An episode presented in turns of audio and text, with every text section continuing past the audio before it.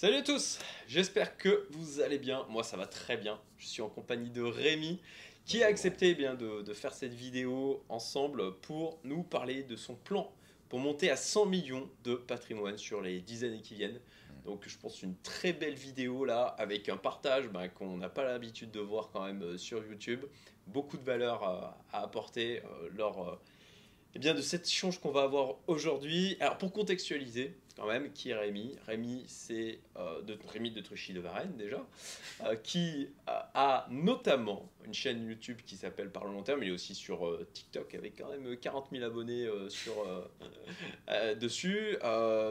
Et en fait, comment je connais Rémi? Tout simplement, il m'a accompagné pour la mise en place de mon portefeuille small cap en approche value, puisque c'est son expertise première, mais pas que. Il a euh, plusieurs cordes à son arc. Ça fait, c'est notamment euh, les sujets dont on va euh, parler aujourd'hui. D'ailleurs, d'ailleurs, bah, c'est, l'occasion, hein, puisque euh, alors euh, on a fait cette vidéo, on a décidé de la faire tout à l'heure, mais c'est l'occasion aussi d'annoncer qu'il y aura un live la semaine prochaine. J'avais prévu à la base euh, de faire une communication dans les jours qui viennent. Euh, bah, du coup, euh, c'est, parfait. Il y aura un live avec euh, Rémi semaine prochaine, mardi à midi et demi. Vous avez le lien en fait pour vous inscrire. Alors c'est un live qui sera en mode restreint. Ça ne sera pas accessible à tout le monde. Vous avez le lien pour vous inscrire. Euh, il y aura 100 personnes sur place. euh, ce sera sur Zoom. Ouais.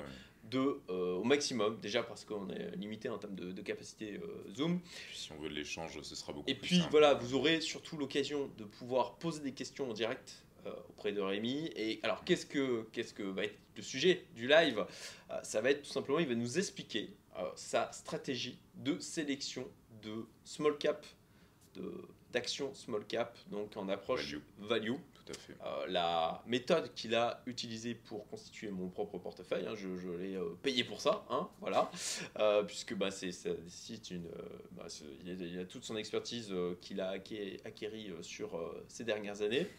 Il intervient aussi auprès de fonds pour bah, leur faire de la sélection comme ça de, stock picking également. voilà, stock picking euh, en small cap. Euh, et puis, ben, toi, tu as l'habitude de travailler avec des personnes comme moi qui ont euh, potentiellement voilà, plusieurs, bah, pas forcément plusieurs millions, hein. parfois tu as des, des- des personnes qui ont euh, quelques quoi, dizaines ou centaines de cas à placer euh, et qui veulent euh, ben, mettre en place euh, leur stratégie boursière. Pas forcément que sur de la small cap, Tout à d'ailleurs. fait, tout à fait, tout à fait. Aussi du REITs, t'as t'as fait, oui, parce que Rémi aussi est membre de ma communauté privée. Et euh, il nous a fait euh, du coup une intervention euh, sur la partie small cap et puis aussi sur euh, la partie. Real Estate. Investment Trust, le fait, pour, pour expliquer à ceux qui ne connaissent pas hein, ce type d'investissement, c'est le fait d'acheter de l'immobilier coté en bourse tout simplement.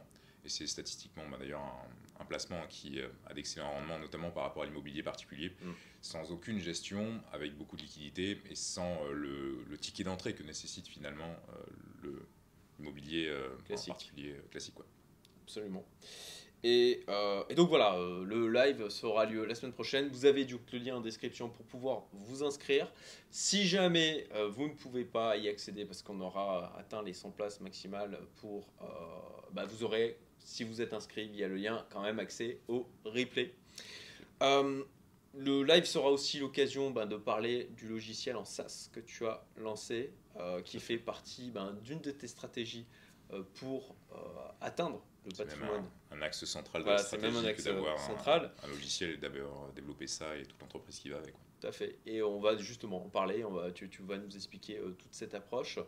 Euh, et et, euh, d'ailleurs, euh, d'ailleurs, bah, ça c'est quelque chose qui est assez euh, inhabituel puisque toi, tu as commencé à monter en compétence, à, à apprendre à investir avant de commencer à entreprendre.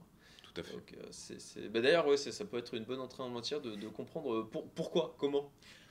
Il y avait plusieurs, euh, il y avait plusieurs raisons à ça. Bon, déjà, l'investissement n'était pas complètement étranger dans mon domaine, euh, enfin dans mon milieu familial. C'était quelque chose que, enfin, j'avais, j'ai des oncles qui bossent dans la finance, etc. C'est quelque chose dont j'avais déjà entendu parler en soi, par rapport à d'autres qui euh, ont découvert ça ben, sur le tard.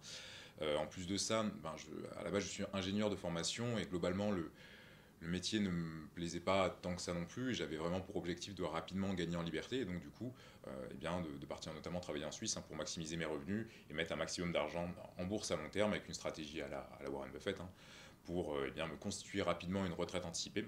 Et de ce point de vue-là, je me suis très tôt, finalement, pendant mes études, où je me suis rendu compte que ce n'était pas ma vocation, eh bien, intéressé à l'investissement en bourse à long terme. J'ai développé des algorithmes derrière visant à automatiser la recherche d'entreprises sous-évaluées en suivant des critères comptables que vous pouvez apprendre dans différents ouvrages. Hein.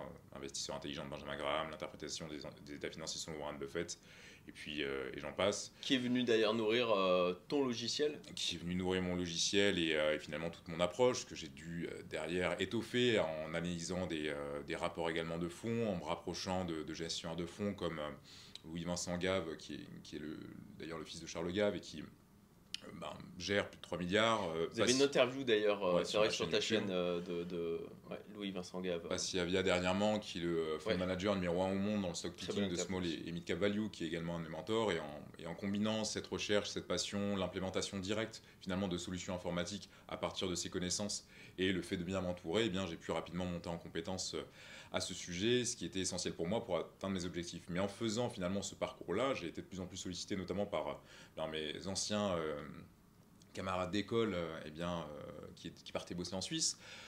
par des membres de mon entourage, etc., etc., sur ben, comment investir finalement son argent, notamment pendant la, période Covid. Et, je n'étais pas forcément un très bon pédagogue. Donc je me suis mis tout simplement à résumer des livres, ce que j'ai commencé à faire sur ma chaîne YouTube par long terme, ce qui m'a permis de constituer une audience. Rapidement, eh bien, des gens m'ont contacté en me montrant leur portefeuille que j'ai audité, etc. Et euh, j'ai pris beaucoup de plaisir à faire ça, j'ai été de plus en plus sollicité, et donc j'en ai créé une entreprise. J'ai passé des accréditations auprès de l'autorité des marchés financiers pour faire ça proprement, et, euh, j'ai créé une activité de, de, conseil à partir de ça. Et je, suis devenu du coup entrepreneur. Mais je suis donc devenu entrepreneur dans un second temps, et l'approche entrepreneuriale que j'ai et dont on va reparler, qui me permet d'avoir une certaine prédictibilité sur euh, bah, la croissance de mon capital et sur les actions que je vais mettre en place vient euh, justement de mes compétences financières à analyser une entreprise qui réussit sur du long terme et qui a une croissance qui est prédictible de sa valeur intrinsèque, ce qui va induire à long terme eh la croissance de son cours. Parce qu'un point finalement que l'on rappelle peu, c'est qu'une entreprise qui fait du... Euh, bah, une entreprise qui globalement a un return on invested capital de 6% par an et qui arrive à maintenir ce return invested capital, donc cette, croissance finalement de ses capitaux investis, de sa croissance de ses capitaux propres de 6% par an pendant 20 ans, eh bien, aura globalement sur 20 ans, si c'est une boîte cotée, un rendement pas bien différent de 6% par an. Parce que, comme le dit Benjamin Graham, à court terme, le marché vote, à long terme, il évalue. Et euh, globalement, euh, le cours d'une action sur du long terme est corrélé au rendement du capital de l'entreprise sous-jacente. Et c'est vraiment euh, l'idée. Et donc, euh, j'aborde vraiment l'entrepreneuriat avec cette vision financière de maximiser la rentabilité du capital généré par eh bien, mes flux de trésorerie d'exploitation active, tout simplement. Alors, je, rebondis par rapport à ce que tu dis. Première chose, un point que j'ai oublié de mentionner, c'est que Rémi a aussi écrit un livre de Parlons de, de euh, Enseigner l'argent à vos enfants. À vos enfants, voilà, euh, qui est un best-seller. Donc bravo aussi pour ça. Je, je l'ai d'ailleurs acheté moi-même, il est dans ma to-do list pour venir m'aider. Hein. Euh, hein il se lit vite. Oui, oui, il sait. Bah écoute, euh, euh, c'est encore mieux. Et donc voilà, vous, déjà, je voulais mentionner ce point. Et deuxième point, je trouve ça. Ça vient abonder dans le sens d'une vidéo que j'ai faite, qui est de Soyez égoïste pour être entrepreneur, où j'expliquais à quel point c'était puissant de partir d'un besoin personnel, de remplir ce besoin, de bah, trouver les bonnes manières de, de, de répondre à celui-ci. Et ensuite, une fois qu'on a répondu à ça, bah, potentiellement d'apporter de la valeur comme ça, parce qu'on a créé de la valeur par en répondant à ce mot bah, d'apporter de la valeur aux autres. Et c'est exactement ce qui s'est passé pour toi. Complètement. Tu, tu, es parti de, ok, ben moi je, je, je veux, je veux investir, je, je, je veux monter en compétence là-dessus. Tu y as répondu. Et du coup, naturellement, il y a des gens de toi qui se sont dit, ah mais ça a l'air sympa ce que tu fais, euh, tu veux pas m'aider à le faire aussi? Donc voilà, ça, ça va dans le sens, encore une fois, partez potentiellement de votre besoin à vous. Et vous serez pleinement motivé, en plus de ça, pour trouver les solutions les plus intéressantes, euh, pour y répondre le mieux possible. Ça vous assure une vraie compréhension de votre cible potentielle euh, bah, de vos clients. Euh, et puis, puis en plus, bah, voilà, vous, vous constituez de la valeur et on ne peut, on ne peut apporter de la valeur aux autres qu'à que, partir du moment où on en a déjà créé. Quoi. Voilà. Je voulais rebondir, je voulais rebondir sur et, et évoquer ces deux éléments. Euh, et pour revenir du coup, euh, toi, à ce que tu fais aujourd'hui, donc, tu, vas me corriger si nécessaire, mais tu, ton activité, bon, bah, il y a effectivement, euh, je dirais que c'est le c'est moyen d'attirer de, des gens à toi, hein. notamment c'est via ta chaîne YouTube, via ton TikTok, les différents réseaux sociaux sur lesquels tu es positionné, avec du coup pour objectif, eh bien, potentiellement accompagner certaines personnes comme tu l'as fait pour moi pour constituer mmh. leur portefeuille en bourse. Et donc ça c'est le premier point de ton activité. Associé en parallèle de, ça, euh, tu as aussi écrit ce livre.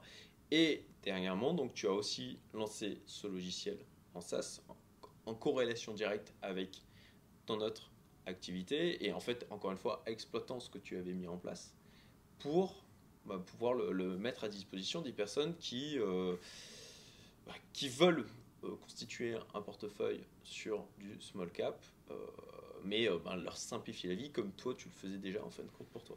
Ouais. Alors oui, en effet. Donc du coup, j'ai une activité de, enfin j'ai une entreprise de conseil basée en Estonie qui s'appelle par le long terme OU, qui ben, dans laquelle on a accompagné en un an et demi plus de 400 personnes dans 15 pays, voilà, à réussir en bourse par, par eux-mêmes. Et, et, finalement en faisant également du, conseil en gestion de patrimoine indépendant, hein, comme, comme, j'ai pu le produire avec toi. On est euh, en gros euh, trois équivalents temps plein sur, euh, sur cette boîte-là. Et il y a également du coup une boîte de logiciels sur laquelle on est plus neuf équivalents temps plein aujourd'hui, qui nous permet eh bien, de développer des, notamment une solution qui est valueinvestingtrainer.com pour dénicher des actions exceptionnelles partout dans le monde en un claquement de doigts. Le, le point que j'avais souligné initialement vis-à-vis de cette cohérence entre l'investissement et l'entrepreneuriat, c'était d'arriver à, construire finalement quelque chose qui est prédictible.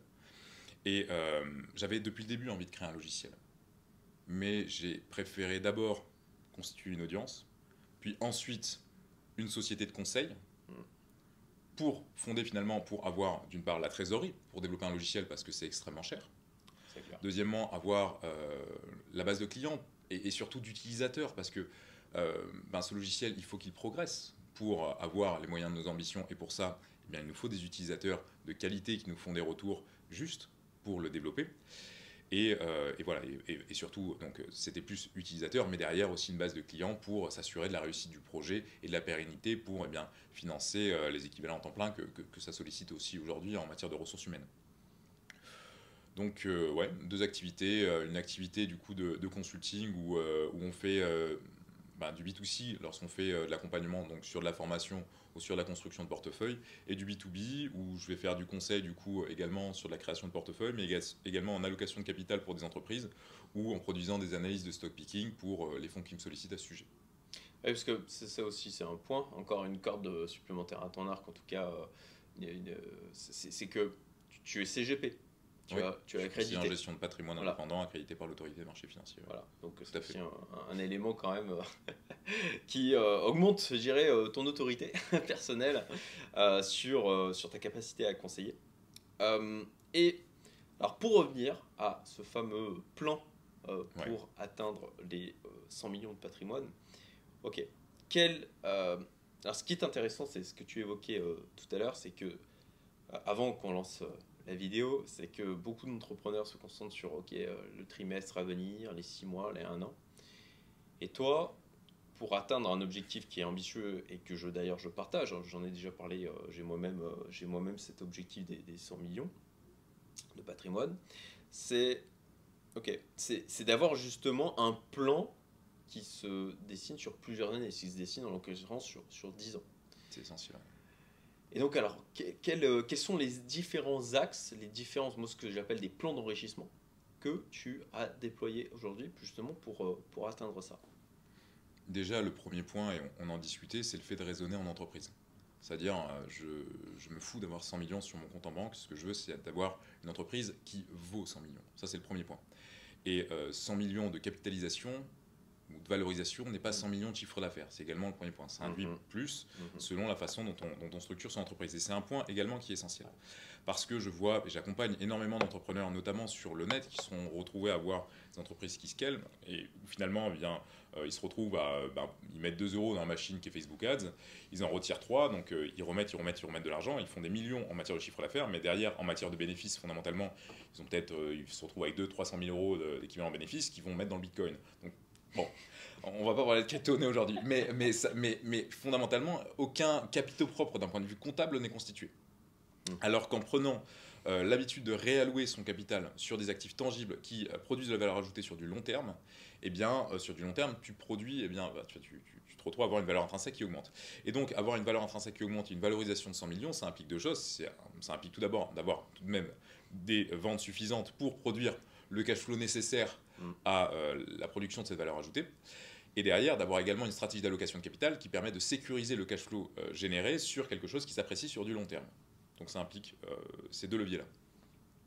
Le premier levier, euh, le, premier levier qui est celui euh, du coup des, ventes, 100 000 euros sur un, produit sur lequel on, a une, donc une lifetime value finalement de 2 000 euros par, par utilisateur, ça implique 50 000 utilisateurs. Donc la question c'est comment, eh bien, comment eh bien, trouver 50 000 utilisateurs sur une perspective de 10 ans.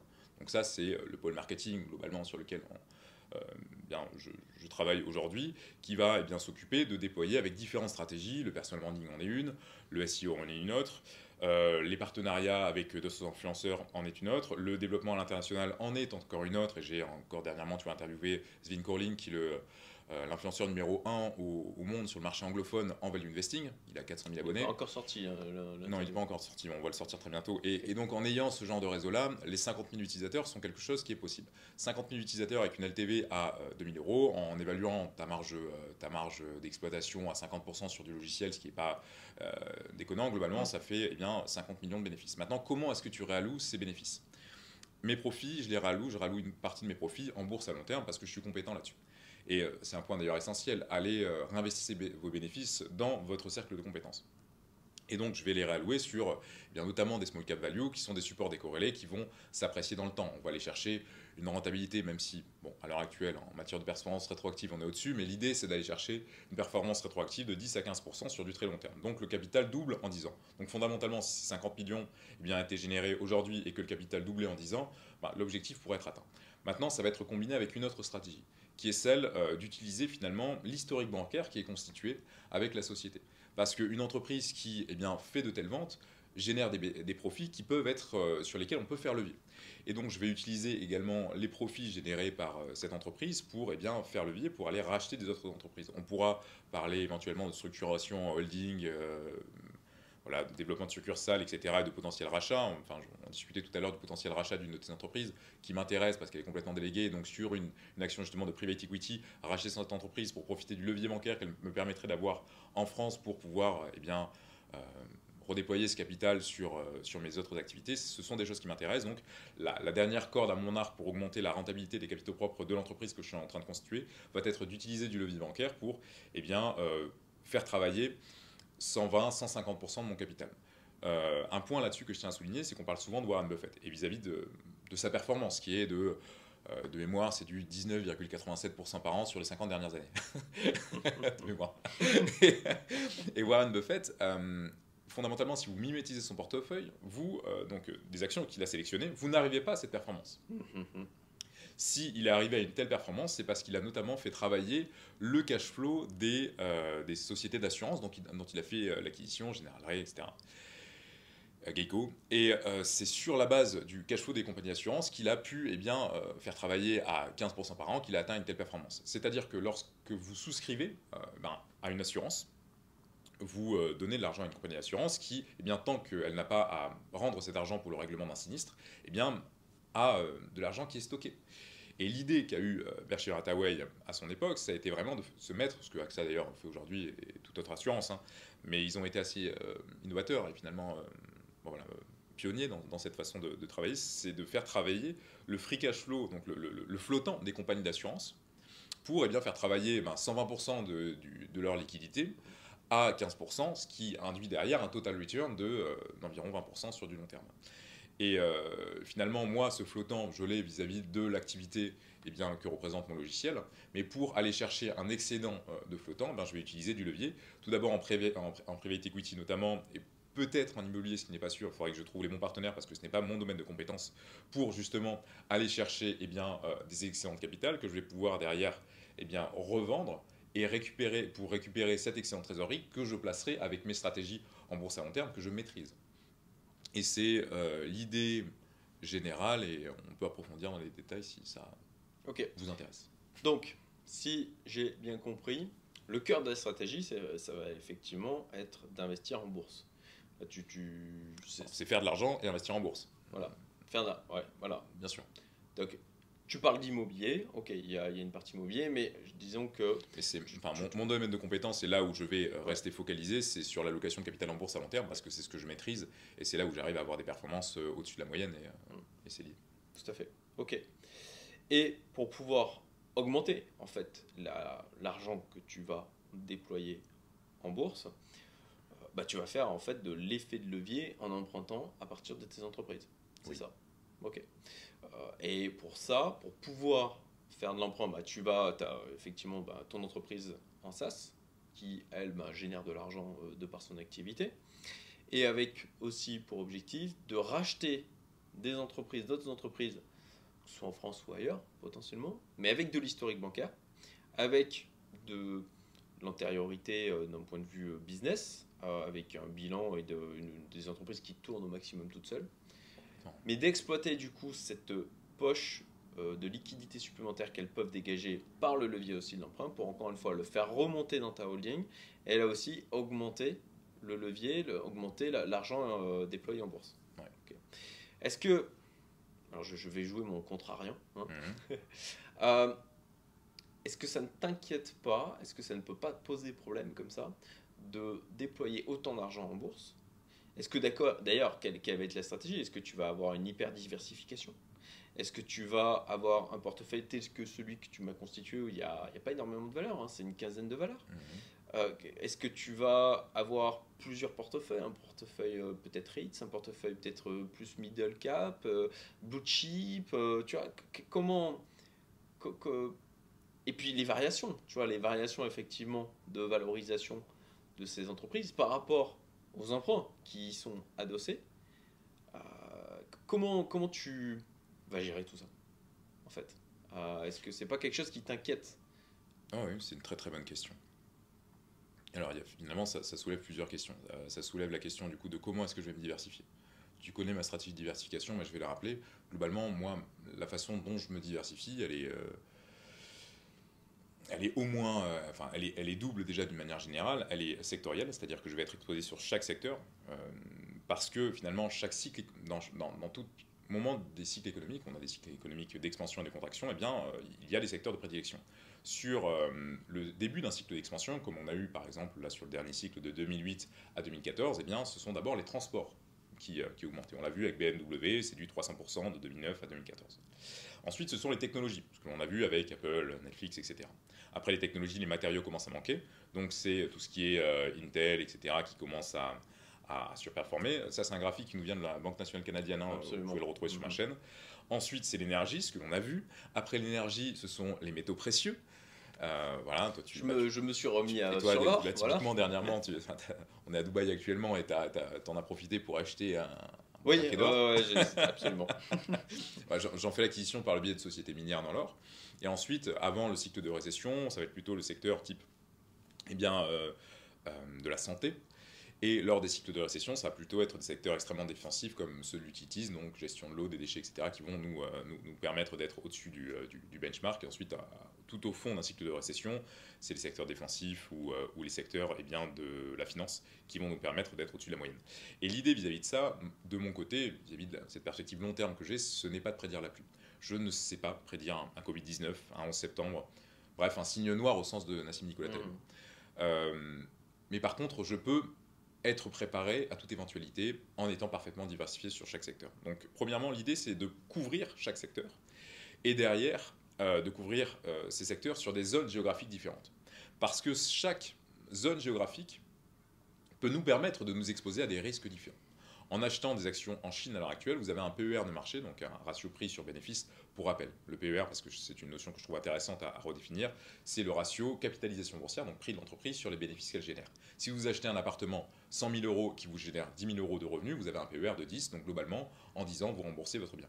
À l'heure actuelle, le PER moyen du marché américain est de 26 et celui de la Chine est de 8. Donc je peux vous dire qu'à l'heure actuelle, vous achetez en moyenne des entreprises bien moins chères en Chine par rapport à ce qu'elles produisent qu'aux États-Unis. Maintenant, certes, il y a un risque politique en Chine, mais je suis d'accord. de le prendre. Sachant que je serai également exposé aux Ouais. États-Unis Mm. et que je suis sujet du coup à un risque plutôt de marché aux États-Unis, auquel je suis moins sujet euh, en Chine par rapport au prix auquel j'achète mes actifs. Et l'idée, c'est d'être exposé sur chaque, enfin, sur chaque secteur dans des pays différents. Donc, euh, avoir un petit peu euh, de sociétés eh bien, en Chine, où on ira plutôt sur des small caps qui seront vraiment moins sujettes à des risques politiques d'ailleurs. Des boîtes euh, un petit peu de large cap tout de même, dans une construction euh, de portefeuille à la O'Shaughnessy, quand même, avec une proportion de large cap, parce que ben, sur un cycle d'expansion, ce sont elles qui mènent la danse aux États-Unis par exemple. Euh, des boîtes dans des secteurs défensifs euh, en Nouvelle-Zélande, dans l'agriculture au Brésil, des financières en Norvège, enfin bref. Mhm. L'idée, c'est après de couvrir vraiment le monde entier pour, eh bien, quelles que soient les guerres que l'on ne peut pas prédire, quels que soient les euh, risques de change, parce que qui aurait prédit la dévaluation de, de l'euro face au dollar d'une- telle proportion et qui prédira la dévaluation du dollar face au yuan? Ce sont des choses qu'on ne peut pas réellement prédire, mais en étant bien diversifié, eh bien, on se protège de ça. Et ensuite, euh, face à ça, pour ce qui est des variations bancaires, globalement, si on n'a pas emprunté pour investir en bourse directement et qu'on n'a pas de nantissement sur ses actifs pour faire de l'emprunt, ce n'est pas grave. Le nantissement, pour ceux qui ne connaissent pas ce terme, l'idée c'est euh, d'arriver typiquement ben, au- chez son banquier et dire bien j'ai sur mon assurance vie ou sur mon PEA eh bien, euh, 150 000 euros et j'aimerais les utiliser comme garantie pour faire un levier de 300 000. Ce qui est possible. Mais le cas échéant, euh, en revanche, bah, pour le coup, votre emprunt sera, euh, bah, les garanties de votre emprunt seront sujets au risque de marché. Et donc, vous serez obligé de rajouter une clause d'arrosage qui vous obligera à réabreuver finalement votre, euh, votre, euh, votre garantie s'il y a risque de marché. Et donc, cette notion de collatéral, bah, elle est compliquée si on raisonne en tant qu'entreprise. Mm. En revanche, si euh, tu mènes ton opération, tes opérations financières sur d'autres actifs, plutôt en private equity et en immobilier, et derrière, lorsque tu exites ces actifs, tu les replaces en bourse, finalement, le risque de marché associé eh bien, à ces capitaux-là, enfin, vis-à-vis de l'emprunt, en fait, ton, ce que tu places en bourse n'est pas un collatéral. Donc, il n'y a pas de problème. Et la variation, je l'assume complètement. Enfin, je, je- ben, 100% de mon patrimoine est en bourse au- aujourd'hui. Ouais. et je suis complètement à l'aise avec ça, dans le sens où si vous regardez l'évolution du marché boursier depuis 200 ans par rapport au fiat, hein, enfin, les fiat, c'est Mm. c'est juste une assurance continue de perdre de l'argent parce que vous faites un choix qui est celui de, de miser sur euh, bien une monnaie, et à partir du moment où l'État produit plus de monnaie qu'il n'en détruit, ce qui, euh, ben, jusqu'à ce qu'on prouve le contraire, est toujours le cas, eh bien, la monnaie se dépréciera, et l'inflation, c'est comme une dentifrice, hein, si ça ressort, ça ne ça, ça re-rentre jamais, hein, donc euh, l'argent que vous avez perdu ne se réappréciera plus jamais. Euh, donc voilà, ça c'est un mauvais pari, mais par contre, euh, ben, les actions sur du long terme, c'est juste du... euh, 6,8% par an inflation déduite, en gros 8% par an sur les deux derniers siècles, 9,2% par, 2% par an sur le dernier siècle.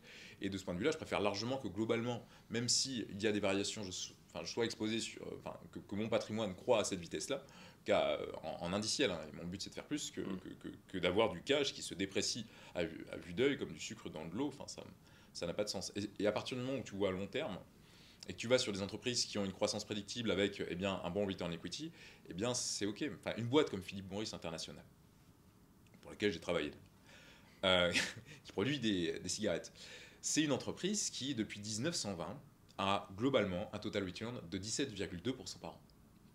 Parce que sa production de valeur ajoutée est folle. À côté de ça, un Van Gogh, par rapport au prix auquel ça s'est changé en 1920 et au prix où ça s'échange maintenant, le total return d'un Van Gogh est 13%. C'est-à-dire qu'en achetant eh bien, une entreprise qui produit de la valeur ajoutée de manière prédictible comme Philippe Maurice International, tu fais plus de blé qu'en investissant dans un Van Gogh en 1920. Intéressant.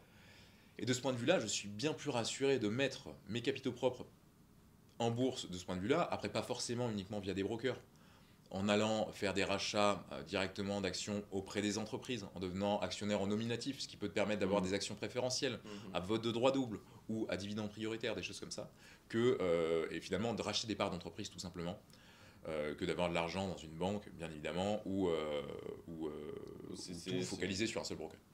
Ok, mais du coup, ces emprunts, à un moment donné, il faut quand même, il faut quand même les rembourser. Comment, comment tu gères ça? Parce que si tu as l'argent emprunté qui est placé en bourse, comment, comment tu fais pour rembourser cet argent? Alors, déjà, l'emprunt est calculé sur eh bien, le, euh, l'opération euh, de rachat. Typiquement, sur une boîte en private equity, typiquement que, que je rachèterais, qui me générerait un rendement annuel moyen de euh, eh bien, euh, 10%, eh bien, l'emprunt, et, l'emprunt sera calculé par rapport au rendement qu'il génère. et je ne ressortirai pas, enfin, je ne revendrai pas ce bien tant que je ne suis pas sûr eh bien, de pouvoir euh, le rembourser avec un autre support, type une obligation qui me permettrait de le rembourser ou autre. Et si je suis sûr de pouvoir le rembourser avec eh bien, un autre de mes actifs comme le logiciel, à ce moment-là, je serai assez à l'aise une fois que, enfin, selon les clauses, hein, toujours pareil, que tu arrives à négocier avec ton banquier, enfin, ce sont des choses qui sont euh, enfin, à voir au cas par cas aussi avec l'opération financière que tu arrives à monter avec ton banquier. Eh si, j'ai la possibilité, par exemple, au bout de trois ans, de revendre le bien et qui est en faisant une plus-value parce que j'aurais fait un apport de mes connaissances opérationnelles ou de mon réseau pour maximiser la valorisation de la boîte que j'aurais acquis d'un point de vue opérationnel, eh bien, euh, à ce moment-là, je pourrais la revendre pour placer ça sur euh, eh bien, d'autres types d'actifs. Et tu connais certaines des actions que compose mon portefeuille parce qu'elles composent aussi le tien. Et en allant vers des actifs qui te versent du, du 20% de dividendes, en mixant avec des obligataires de pays émergents qui euh, t'assurent également un petit peu du tampon, etc., bah, globalement, euh, si tu as 10% du bien remboursé sur 10 ans, tu, tu le rembourses euh, facilement sans prendre de risque. Surtout si à côté de ça, tu as un autre portefeuille d'entreprises qui peuvent, en cas de risque, eh bien, euh, réabreuver finalement la succursale qui a contracté l'emprunt, d'autant plus que j'ai également mon capital en garantie. On s'est retrouvé lors du lancement de l'entreprise à avoir bah, rapidement euh, bah, beaucoup d'argent. Enfin, on, on a, on a fait 120 000 euros lors du lancement du, du logiciel sur la première semaine. Donc euh, Stripe euh, a, a bloqué rapidement les fonds pour vérifier qu'il n'y avait pas une opération de blanchiment Ah ou ouais, quelque chose qui arrive. Sauf que, eh bien, le mois même, on se retrouve à avoir la TVA qui tombe. Et oui. Donc sur une entreprise qui était neuve, qu'on venait de créer, euh, 25 000 euros de TVA à payer. Hmm. En soi, euh, rien de grave, mais si j- si j'avais débarqué dans ce monde-là euh, comme un, Oui. un entrepreneur, la fleur au fusil, et que je n'avais pas ces sous-là, ça aurait été extrêmement compliqué parce qu'à ce moment-là, zéro garantie bancaire. Euh, En étant entrepreneur, j'ai pas non plus, enfin, c'est difficile d'emprunter en perso, Mm. et donc ça aurait été très compliqué de gérer cette situation. C'est-à-dire que j'aurais ouvert la boîte, j'aurais dû mettre la clé sous la porte. quoi. Mais à côté de ça, euh, j'avais ben, une entreprise qui était ma société de conseil où ben, chaque mois je mets, euh, je mets de l'argent en bourse. Le mois dernier encore, ben, je dois mettre 18 000 euros. Tu vois. Ben, je, je mets chaque mois des, des montants de plusieurs dizaines de milliers d'euros en bourse euh, pour constituer le capital de ma société qui Mm. euh, s'apprécie chaque mois. Et grâce à ça, eh bien, j'ai pu me dire, et j'ai pu être serein surtout. Bon, fondamentalement, enfin, Stripe nous a très rapidement débloqué parce que le produit est de qualité, il n'y avait aucun problème, donc on a pu, euh, le problème a pu être résolu, mais le fait d'avoir finalement cette garantie, ce capital constitué qui m'amène à pouvoir avoir euh, les objectifs que j'ai, mais m'amène également à, avoir la sérénité et, euh, et vraiment une vraie carte en matière de gestion si j'ai un problème de liquidité ou autre, parce que si je ne peux pas rembourser l'emprunt, un emprunt de, de 1 million et j'ai 5 millions euh, en bourse, ben, je revends un million de mes titres et je rembourse d'un coup. Enfin, c'est euh, un faux problème. Je voulais quand même poser effectivement la question parce que c'est ce qui est particulièrement intéressant dans, dans ce que vient d'expliquer Rémi. Et, et moi, un truc que je prône, euh, en fait, euh, c'est en tout cas le- un des messages que je veux faire passer euh, via ma chaîne, euh, via ma communauté privée, c'est l'importance de diversifier ses sources d'enrichissement.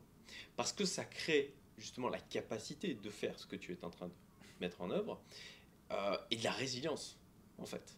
Ah, c'est d'avoir comme ça différentes poches différentes entreprises, voilà, différentes entreprises. différents pays. Dans- exactement, la, la résilience que ça crée. Et dans un plan comme ça, où on vise ce- ces niveaux de patrimoine, ah, de- de- on- alors, il y a, il y a ce qu'on entend souvent, et pour moi, c'est d'ailleurs avec plusieurs dans la communauté, c'est un, modèle qui nous chiffonne, quoi. Euh, parce que, en fait, c'est extrêmement risqué au final, et la probabilité de réussite est très faible. C'est ceux qui sont en mode, ok, je lance ma startup, je vais euh, faire des levées de fonds, etc. Et là-dedans, mais le- et, et un jour, un jour, je ferai potentiellement mon exit euh, où je prendrai des millions et je serai tranquille à vie. Mais c'est- minuscule le pourcentage en fait de réussite. C'est vraiment, c'est vraiment, mais infinitésimal quoi. Et pour arriver vraiment quand on est, on a ce niveau d'ambition, Hmm. pour vraiment atteindre ça, c'est pas là en l'occurrence moi ce que je, je- je trouve euh, extrêmement enrichissant euh, et beaucoup de valeur encore une fois je trouve dans, dans cette vidéo c'est pas le genre de, de, de choses dont on entend parler euh, fréquemment sur YouTube c'est que là tu as vraiment une stratégie en mode plan de bataille quoi ok c'est mon, mon je veux gagner je vais y arriver et je veux pas juste faire ça sur un lancer de dés Je suis Hein ceinture noire dans deux arts martiaux. hein. Je, je, je sais me préparer quand il faut monter sur un ring. euh, C'est, c'est, essentiel. Mais, euh, mais cette notion de lancer de dés, elle est, euh, elle est très propre aux entrepreneurs. Et ce qu'il faut comprendre, c'est que je suis un financier. c'est ça qui est Et, euh, et typiquement, c'est et, et pour avoir accompagné et, on a, et finalement, on a dû travailler aussi sur ça tous les deux. C'est-à-dire Mm. que le, c'est très compliqué. Un entrepreneur qui, comme toi, réussit, c'est un entrepreneur qui euh, a su générer des revenus d'exploitation active importants. Pour générer ce genre de revenus, il a fallu deux qualités. Il t'a fallu deux qualités. Celle de savoir prendre des risques Mm. et celle de savoir agir rapidement, d'évoluer au marché, etc. Et ça, c'est vraiment ce qui font les, les qualités d'entrepreneur qui réussit. Si tu ne sais pas prendre de risques, si tu ne sais pas avoir une réelle rapidité d'action, tu te fais euh, dépasser ou tu ne fais jamais rien. Et donc, tu ne génères jamais d'argent. Ce qui fonde la résilience d'un projet de patrimoine qui campande sur 10 ans, 20 ans, 50 ans, c'est le fait de maîtriser le risque. Parce que moins tu prends de risques, plus tu profites de l'effet cumulé sur du long terme. Parce que plus tu, tu compendes sur du long terme. Et de ce point de vue-là, la stratégie euh, de revenus d'exploitation active est à l'opposé d'une stratégie de revenus de portefeuille résiliente. Parce qu'elle te demande, parce que pour bien gérer son patrimoine, il faut minimiser le risque au maximum et agir lentement et sûrement. Mais quand tu agis, euh, ça coûte batte de baseball. c'est vraiment l'idée. Et, euh, et de ce point de vue-là, ouais, c'est euh, bah, un effort qui est, qui est difficile à mettre en œuvre, mais si tu es vraiment prêt à, à utiliser une partie de tes profits eh bien, à un rendement qui est moindre, parce que quand même pour beaucoup d'entre nous, si, Mm. si on remettrait, enfin, si je remettais toutes nos liquidités du logiciel dans du Facebook Ads, je pourrais faire x2 sur mon chiffre d'affaires sans aucun problème, et je fais le choix d'avoir un rendement qui est moindre sur des revenus de portefeuille qui m'ont apporté du, euh, à l'heure actuelle du 20% par an. Ouais. Donc c'est pas c'est pas smart à court terme, et ce n'est pas excitant non plus. Ouais. Parce qu'on se dit, mais attends, euh, il y, a- il y a- enfin, il y a une notion d'aversion à la perte. Si je mettais plutôt euh, eh bien, une- cette partie-là de mes bénéfices Mm. euh, dans, dans de l'acquisition agressive, eh bien, je, je, je ferai plus d'argent à court terme. Mais l'ennemi, enfin, d'ailleurs, c'est une phrase de Shamat Palapizataya, qui est un, un investisseur, euh, je te recommande de regarder ses vidéos, en private equity remarquable, qui a été un des premiers, euh, c'était un des cofondateurs de Facebook en fait. Qui aujourd'hui a monté un, fonds en private equity, ils font du 30% par an depuis euh, 15 ans, ça a été un des premiers à investir dans Slack, etc. Il est remarquable. Et il dit cette phrase que je trouve très juste, qui est euh, le cash à court terme est euh, le pire ennemi euh, de tout projet. Et c'est extrêmement intéressant de ne pas aller courir derrière le cash à court terme, mais de vraiment différencier le pôle revenu d'exploitation active qui doit abreuver le pôle revenu de portefeuille Mm. et d'utiliser vraiment une partie de ses bénéfices associés à son chiffre d'affaires pour eh bien, constituer les capitaux propres d'une société qui doivent augmenter en continu sur du long terme pour s'assurer eh bien, un objectif de patrimoine comme celui que je me suis fixé au sein de mes sociétés. Ouais, c'est passionnant euh, ce que tu expliques. Il y a vraiment beaucoup de choses à prendre là. Euh, il y a plusieurs sujets sur lesquels je veux rebondir. Le premier, c'est tu vois, cette capacité à agir rapidement et à prendre des risques. euh, et ben, ça, effectivement, c'est un avantage en tant qu'entrepreneur. Mais pour la constitution de patrimoine sur le long terme et effectivement de la résilience de ce patrimoine, euh, de, de- de lutter contre l'envie d'être en hyper spécialisation qui va être générée de l'hyper rendement mais de l'hyper perte aussi. Ça c'est quelque chose qui, est difficile. Et, et moi-même pour avoir eu ces dernières années ma première source d'enrichissement crypto j'ai compris que je ne pouvais pas en fait faire le reste de, de ma carrière d'investisseur en suivant uniquement une stratégie où je faisais des coups comme ça De l'arbitrage, parce que finalement c'est- un gain opérationnel. Ça reste une partie associée ça. à, à des revenus d'exploitation active. Parce que le- trading, et j'accompagne des traders, là, enfin, j'ai- euh, des personnes que j'accompagne, est un, trader brillantissime qui a bossé dans les plus grandes banques de, de Londres, etc. L'année dernière, seul, il fait 2,5 millions sur des futurs en revenus d'exploitation active. Mm. Mais du coup, il me contacte pour constituer ses revenus de portefeuille Mm, mm. et pour eh bien, placer ses bénéfices sur du long terme. Parce qu'un trader n'est pas un investisseur. Un trader, il a un métier qui est celui de faire de l'argent sur de l'arbitrage. Et c'est un métier que je ne maîtrise pas, qui est incroyablement difficile et qui peut générer en effet des profits remarquables. Mais celui qui trade n'investit pas sur du long terme. Il fait de l'arbitrage. Et c'est un revenu opérationnel, d'exploitation active à part entière, mais ce n'est pas un revenu de portefeuille. Et c'est vraiment un point à savoir différencier. Absolument. Et ça, c'est quelque chose que tu m'as apporté, de vraiment d'avoir cette clarification dans ma tête de, ok, il y a vraiment ce qui est la, euh, du revenu même de... alors, euh, moi, typiquement, j'a- j'a- j'appelais encore... euh, J'appelais ça de l'investissement dans la crypto, mais en fait, c'est de la spéculation. C'est de la spéculation et c'est de la spéculation qui nécessite d'une vraie, une vraie activité. Même si je fais mon, euh, mon approche en value averaging ou en, ou en DCA sur les deux années qui viennent, et merci pour le value averaging parce que c'est Rémi qui, qui m'a parlé de cette approche-là, euh, ça reste de l'investissement, mais en fait, là aussi, c'est de l'actif, quoi. C'est pas, c'est pas de, de, de, de la constitution de portefeuille solide, résilient, tel que ce que l'on a fait au niveau de... la partie small cap. Et en tout cas, moi, ça a été vraiment un, je sais pas, il y a un truc qui s'est passé ces derniers mois dans ma tête où je me suis vraiment mis à comprendre, ok, bah, il y a la partie où c'est euh, de l'activité et de la partie où c'est vraiment du, du, constitution de portefeuille passif. Alors certes, il y a quand même un travail au début, mais derrière, c'est de vraiment que de l'entretien. C'est tout.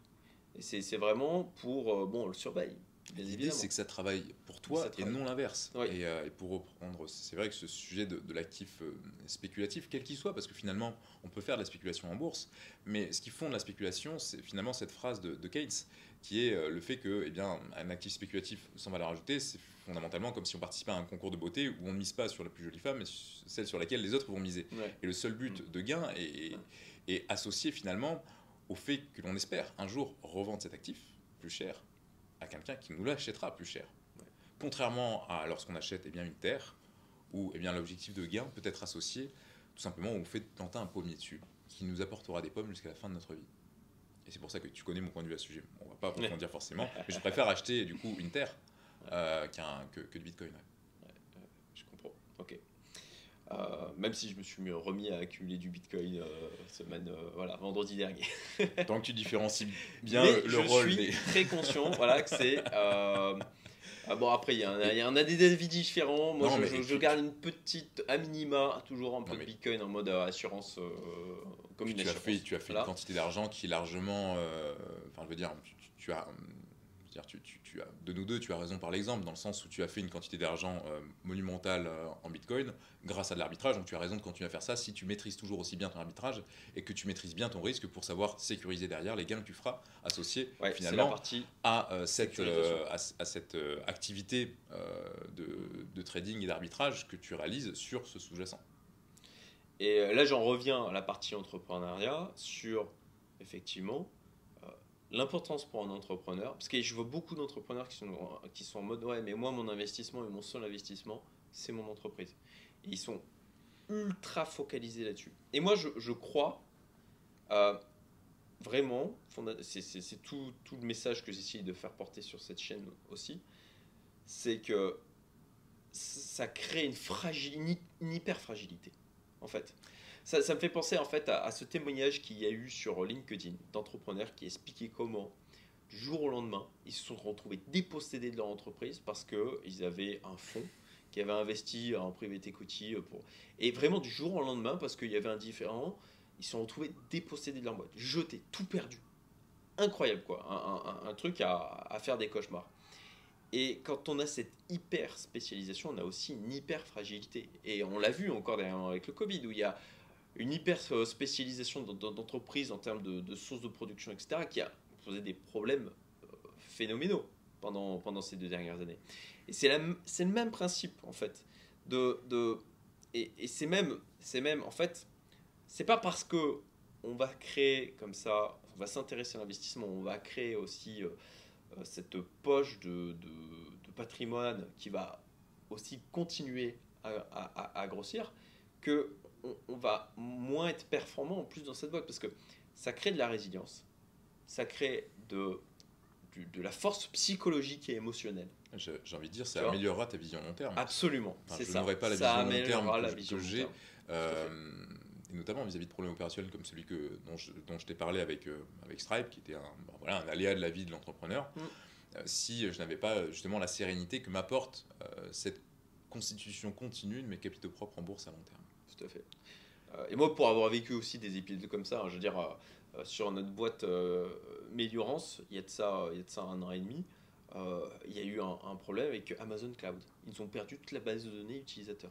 En, en- quelques, en, juste sur cet événement où il y avait un défaut de leur part de sauvegarde, on a failli tuer le business quoi. Mais si, si moi, j'avais pas d'autres business, d'autres sources de revenus, d'autres. Enfin, mais, mais c'est le moment où tu dis, mais ma famille, mais, mais tout, tout est là. Enfin, c'est et pour gérer, pour être en capacité d'être suffisamment résistant et pas paniquer complètement, euh, c'est vraiment, ça, me semble indispensable d'avoir justement euh, bah, des supports en fait, des, matelas, quoi, tout simplement. Mais tout, euh, tout projet, enfin, tu, tu parlais de ça, enfin, nous, bah, entreprise de conseil fondamentalement, co- fondamentalement corrélée à mon personal branding, et si je me fais hacker ma chaîne YouTube, eh bien, ce sera, euh, typiquement, ça serait, ça serait quand même un point de fragilité.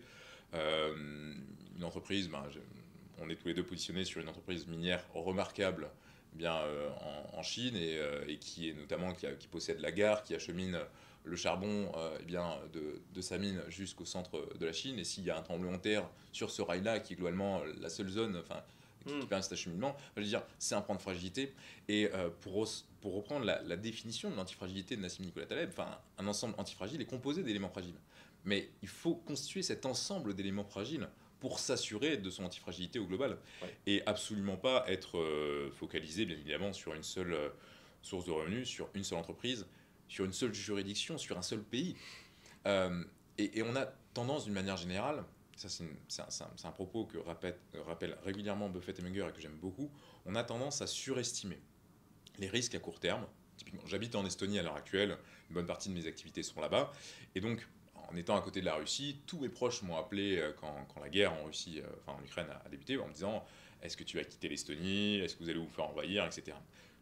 Un exemple de surestimation des risques à court terme, parce que fondamentalement c'est un pays qui est dans l'OTAN et il n'y avait aucun risque particulier vis-à-vis de ça. En revanche, un risque à long terme dont on parle finalement très peu, mais qui a une probabilité tout de même euh, soutenable hein, d'arriver au cours des euh, bien 50 prochaines années, c'est le risque d'un accident nucléaire civil de grande ampleur. Je veux dire, quand on regarde statistiquement le nombre d'accidents nucléaires qu'il y a eu sur les 50 dernières années, qu'on corrèle ça au nombre de centrales nucléaires qui ont été créées Mm. sur les 30 dernières années, eh bien, la probabilité qu'il n'y ait aucun accident nucléaire de type Fukushima qui était associé à un risque systémique eh bien, euh, environnemental, euh, d'une grosse vague, hein, euh, enfin, il y a finalement la probabilité, elle est assez faible qu'il n'y ait pas un risque Ouais, d'un ac- accident nucléaire civil de grande ampleur Mm. eh bien, sur un territoire comme la France qui est tapissé de centrales nucléaires. Et si eh bien, tu, es, bah, tu as investi, je sais pas, disons à Lille et que Lille est entourée de centrales nucléaires et que tu en as une qui pète, bah, globalement, tout l'immobilier, même si tu as accumulé des millions à Lille, eh bien, se retrouve dévalué parce que, eh bien, euh, euh, aux 100 km aux alentours, il faut de la carte. Et ce genre de risque systémique de grande ampleur, qui peut être associé à eh bien, un, désastre environnemental, à, à plein de choses, eh bien, il faut les prendre en considération. Il faut se forcer à essayer de percevoir ce genre de signes noirs pour s'assurer une diversification juste qui nous assure, quels que soient les cycles économiques, quelles que soient les crises, quelles que soient les guerres, parce que quand même dans l'histoire de l'humanité, euh, bah, des guerres, il y en a eu, des mouvements de population, et il y en a eu, aura- eh bien, euh, que, eh bien, on assure l'avenir de notre famille, de notre patrimoine, et derrière des, des- des gens qu'on qu'on aime et, et qu'on aide. Et c'est aussi pour ça qu'on réfléchit tous les deux, et on en discuté également, à l'achat d'un second passeport. Mm. Parce que, euh, bah, typiquement, euh, bah, si, voilà, si, euh, s'il y a une guerre en Europe, bah, je prends un billet pour le Vanuatu, quoi. Et, c'est- clair, c'est clair. et, et j'aurai aucun problème là-bas. Mm. Et enfin bref, c'est c'est, euh, c'est l'idée. Et puis, enfin, moi, moi c'est quelque chose que je répète souvent. On ne sait pas ce qu'on ne sait pas. Et, et, en fait, te- ok, d'avoir par exemple un peu d'or de disponible, tu vois. Euh, ok, on peut dire ok euh, risque, risque, euh, je sais pas, de faillite bancaire, etc. Mais pas que, tu vois, d'en avoir un peu, pas, pour, pour un risque dont que l'on n'imagine même pas. Tu vois, c'est de, de, de raisonner comme ça. Le fait de, on est d'accord euh, sur le, sur le principe et c'est justement euh, ce qu'on essaye de transmettre. hein, c'est ça, c'est de, de créer ces, ces différents euh, bah, de créer cette résilience quoi. De, de- de- Ouais, ok chaque, chaque élément effectivement a sa fragilité mais sur l'ensemble sur des événements imprévisibles qui arriveront à coup sûr c'est ça qu'il faut bien comprendre c'est qu'à coup sûr vous aurez dans votre vie des éléments imprévisibles qui vont arriver. Ouais, l'objectif c'est que quand, quand, quand ça survient ça ne vous mette pas KO en fait complètement. voilà. Le, le mille pattes, je, je, je disais, ça a été apprécié dans ma dernière vidéo. C'est euh, euh, Jean-Jacques qui est dans la communauté aussi. Qui, qui moi, ça m'a marqué. C'est la stratégie du mille pattes. Quoi. Ok, j'en ai une qui casse, c'est pas grave. Il en reste 999. Enfin, il faut faire attention là-dessus à, hum, je trouve, à faire du mille pattes pour son portefeuille, entre guillemets, mais par contre, à pas faire du mille pattes sur son euh, flux de trésorerie, en fait, sur, sur son activité principale qui génère du cash flow. Enfin, ça va c'est toujours important de conserver. L'intelligence, c'est dans la nuance. Ouais, l'intelligence, c'est dans la nuance, et c'est intéressant de conserver tout de même du focus sur notamment son activité principale, parce que c'est celle qui va parce que c'est parce qu'on commit pendant, enfin, c'est mm. parce qu'on fait la même chose pendant. Ben, typiquement, si, euh, si j'arrive à, investir, à investir 80% de mon temps dans le logiciel qu'on a créé pendant un an, on sera très loin. Pendant trois ans, on sera très très loin. Pendant dix ans, j'atteins mon objectif parce que euh, c'est vraiment parce qu'on profitera de l'effet cumulé, l'effet cumulé de mon audience qui croit eh bien avec le temps, l'effet cumulé eh bien du savoir-faire qu'on aura et euh, des process qu'on aura mis en place, l'effet cumulé du réseau qu'on aura développé, des partenaires qu'on aura eu, bref de cet effet cumulé là. Et derrière, par contre, au niveau du redéploiement des flux de trésorerie, c'est là où on va créer de la l'antifragilité finalement, sans être pour autant collapsologue. C'est-à-dire que quand on parle de ça, enfin moi je suis profondément euh, comment dire je, suis profondément optimiste vis-à-vis de l'avenir, vis-à-vis des solutions qu'on va trouver, vis-à-vis de l'amélioration continue de, de, notre niveau de vie qui est apporté par, eh bien, d'ailleurs, les entrepreneurs, hein, au, sens par les créateurs de valeur au sens euh, autrichien du terme. J'aime beaucoup les théories économiques mm. autrichiennes, tu vois, de, Friedrich von, enfin de, de, Louise von Mises, de, Friedrich, von Hayek, etc., qui vraiment t'expliquent à quel point, eh bien, euh, voilà, il faut de la liberté, il faut, il faut peu de friction administrative, il faut, il faut, il faut des créateurs de valeur pour l'amélioration continue de notre niveau de vie et de et, de, et, pour résoudre aussi des problématiques réelles. Parce que, eh bien, euh, les, dans, tu as cette phrase de Günther Pauli que j'aime également beaucoup, qui est un entrepreneur remarquable, qui dit Dans chaque déchet, il y a une opportunité. Et je crois fondamentalement que le 21e siècle sera hum, un siècle qui sera vraiment truffé d'opportunités grâce aux déchets. Et j'espère investir dans, des boîtes qui, résolvent également ces problèmes. Mais ceci étant dit, bah, sur du, euh, d'un point de vue, mm. euh, d'un point de vue euh, antifragilité, je souhaite tout de même être diversifié sur plein de zones géographiques différentes, sur plein de secteurs différents, pour que globalement, quels que soient les risques que je ne peux pas anticiper, eh bien, à titre personnel, au niveau de ma famille, au niveau des gens que j'aime, on soit d'un point de vue financier toujours libre, quels que soient les événements. Parce que c'est la liberté qui m'anime comme valeur numéro un. Et c'est celle que je véhicule également vis-à-vis des services que je propose, parce que mon but, c'est euh, ben, d'impacter un maximum de gens pour les aider à gagner en liberté, fondamentalement. On partage euh, l'objectif, clairement. Ok, donc pour résumer, pour résumer, bon, bah, tu as effectivement ton euh, activité d'accompagnement de, conseil, euh, qui est euh, bah, une source de revenus aussi, qui rentre en synergie aussi avec ton logiciel, SaaS. clairement, aujourd'hui, la constitution d'audience, et c'est aussi le pari que j'ai fait aussi, enfin, de, est un actif. Tu vois, le, vraiment, le, ah, ça, crée des, synergies hallucinantes. C'est hein, presque notre actif le plus antifragile et qui comporte le plus vite. Une audience est un actif antifragile et, et si vous hésitez à en créer une. Enfin, euh, lisez euh, les 50 meilleurs bouquins de votre thématique et créez une audience parce que vraiment, ça vaut le coup. C'est un actif antifragile qui se crée avec de la persévérance sur du long terme et où finalement la barrière entrée est très faible. Absolument, c'est clair. Tout à fait. Euh, donc, ton logiciel SaaS, mmh. et puis après, ben, faire de, de, effectivement du levier et euh, ta stratégie d'investissement. Et euh, redéployer le capital pour euh, s'assurer de la croissance continue des capitaux propres et ne pas courir derrière un chiffre d'affaires, mais courir derrière eh bien, l'accroissement continu eh bien, de la valeur intrinsèque de l'entreprise que je crée pour voir derrière eh bien, les chemins qu'on prendra. voilà. Tu as, prévu, qu'on a parlé beaucoup effectivement de bourse, tu as quand même évoqué tout à l'heure de l'immobilier, donc te faire accompagner là-dessus. Est-ce que tu as en tête d'autres choses sur lesquelles tu, tu, comptes quand même mettre un petit peu de capital, tu vois, de l'art physique euh, ou, bon le Bitcoin. Euh, typiquement sur l'immobilier, j'irai dans une logique également. En fait, d'une manière générale, j'irai vers ce qui est euh, le plus rentable et le plus sécur. Et ce qui est le plus rentable et le plus sécur, c'est des, c'est des entreprises qui, finalement, quel que soit le cycle économique, quel que soit le paradigme monétaire, même si, voilà, enfin, je peux tout à fait me tromper vis-à-vis des crypto-monnaies, et demain, le Bitcoin peut devenir, disons, même si j'y crois fondamentalement pas, mais je peux avoir tort, et demain, le Bitcoin peut devenir une monnaie de réserve. Mais combien même le Bitcoin devient une monnaie de réserve, Philippe Maurice International conservera sa rentabilité sur l'indice que sera euh, la monnaie que représentera le Bitcoin. Et c'est l'idée. Moi, je veux posséder des actifs qui, quel que soit le cycle économique, quelle que soit finalement le contexte économique produise de la valeur ajoutée. Et si je vais sur euh, bah, l'immobilier, ça sera sur une logique foncière comme des REITs finalement, Mm. euh, avec des gens qui font ça mieux que moi pour euh, faire ça. Et si je vais vers du private equity, ça sera dans une logique comme l'a fait Berkshire Hathaway avec Charlie Munger avant moi, en rachetant une entreprise comme Siscandi, à laquelle ils ont apporté de la résilience juridique pour la scaler et pour en faire un actif au sein de leur entreprise qui leur apporte des flux de trésorerie qu'ils peuvent redéployer dans des entreprises comme Apple pour augmenter le total return global de la boîte. Ok. Bon, bah, je pense que on a fait le tour. Hein Euh, donc je vous rappelle, le live la semaine prochaine, lien dans la description. Euh, on mettra un lien quand même euh, dans, vers, vers ton logiciel. Vers mon logiciel, vers la chaîne YouTube aussi. si, oui, bien sûr. C'est excellente vidéo, hein, je, je vous les conseille vivement. Et puis, et puis bah, merci beaucoup hein, de, de- pour, pour ce partage qui est à mon sens exceptionnel et, et- et peu extraordinaire, hein, on, on peut le dire. Et euh, je vous dis à très bientôt pour euh, de nouvelles vidéos. À bientôt. Abonnez-vous, likez, partagez. Voilà, Ouais. j'oublie à chaque fois. donc, euh, Au revoir. Salut à tous.